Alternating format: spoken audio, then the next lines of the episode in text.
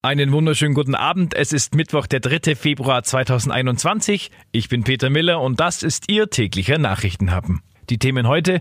Es gab hohen Besuch im Impfzentrum in Krumbach. Bundeswehrsoldaten helfen in Portugal gegen Corona und gute Nachrichten für die Schwimmhalle in Eberhardzell.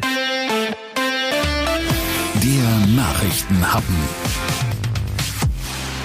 Heute gab es schon hohen Besuch im Impfzentrum in Krumbach. Ex-Bundesfinanzminister Theo Weigel hat nämlich seine erste Impfung gegen Corona bekommen. Theo Weigel wohnt in Ursberg, ist mittlerweile 81 Jahre alt und gehört damit auf die Prioritätenliste der über 80-Jährigen. Das Impfen war für ihn auch kein Problem. Das war die harmloseste Impfung, muss ich ehrlich sagen. Ich habe also relativ schon oft Impfungen und ähnliche Dinge bekommen. Das war ganz prima, auch von der Organisation her ausgezeichnet.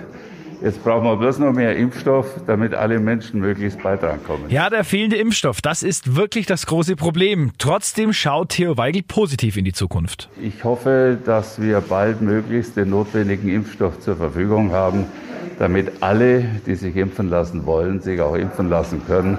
Und da bin ich doch zuversichtlich, dass wir in der zweiten Hälfte dieses Jahres die größten Probleme bewältigt haben und damit sagen können, wir haben die Pandemie überwunden. Er hat auch eine klare Meinung, ob Geimpfte mehr Freiheiten bekommen sollten. Ich will nicht mehr Freiheiten, aber ich glaube in der Tat, wenn viele geimpft sind, dann sollte man denen durchaus die Möglichkeit geben, wenn in Museen oder Theater oder auch Gaststätten gewisse Beschränkungen noch notwendig sind, auch zu differenzierten Regelungen zu kommen. Aber ich für mich fordere nichts anderes als die anderen auch. Aktuell sorgt ja auch Eventim mit einer Idee für mächtig Zündstoff. Der Ticketveranstalter will in Zukunft ja nur noch Geimpfte auf Konzerte, Musicals und Shows lassen.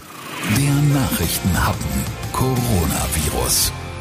Heute ist in Niedersachsen eine Maschine mit Bundeswehrsoldaten und medizinischem Equipment nach Portugal gestartet. Vor allem in Lissabon wütet ja zurzeit die britische Mutation des Coronavirus. Mittlerweile ist die Maschine auch gelandet und mit an Bord war auch ein Intensivpfleger aus dem Ulmer Bundeswehrkrankenhaus. Neben Personal bringt die Bundeswehr auch 50 Beatmungsgeräte, 150 Infusionsgeräte und 150 Krankenbetten mit nach Lissabon.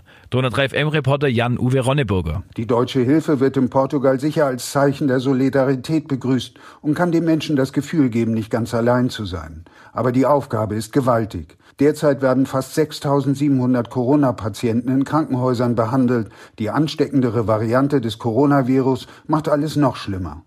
Mehr als 12.700 Menschen sind in Portugal schon mit Corona gestorben. Auf Deutschland hochgerechnet wären das etwa 100.000 Tote. Das Hilfsteam soll drei Wochen in Lissabon bleiben, bis es dann eventuell von einem zweiten Team abgelöst werden soll.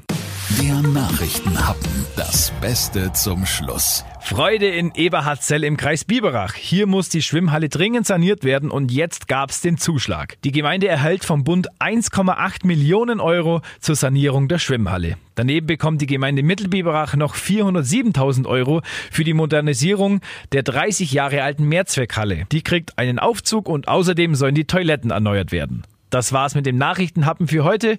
Ich wünsche Ihnen einen schönen Abend und ciao.